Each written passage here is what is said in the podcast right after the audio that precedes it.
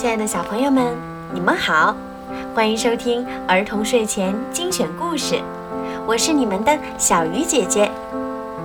今天呀，小鱼姐姐要给你们讲的故事名字叫做《凿壁借光》。很久以前，有一个叫匡衡的人，特别喜欢读书。他小的时候家里很穷。根本点不起油灯，到了晚上就没法看书了。他很苦恼。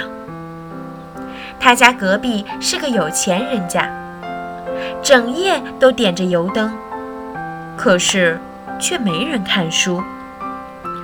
匡衡觉得有些遗憾。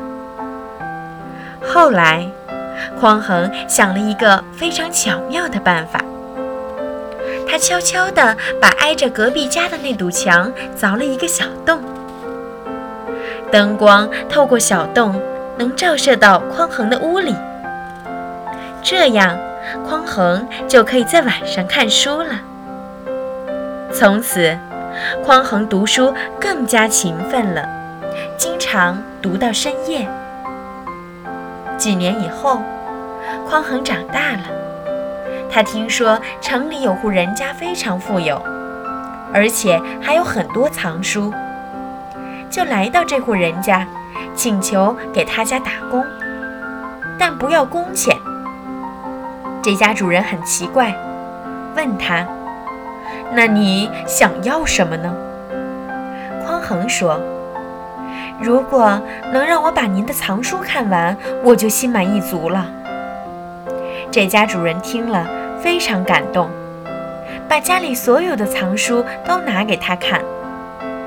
匡衡每天一做完工就去看书，一直看到深夜。这样，日复一日，年复一年。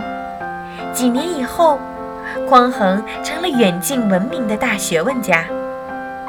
凿壁借光也成为激励年轻人读书的座右铭。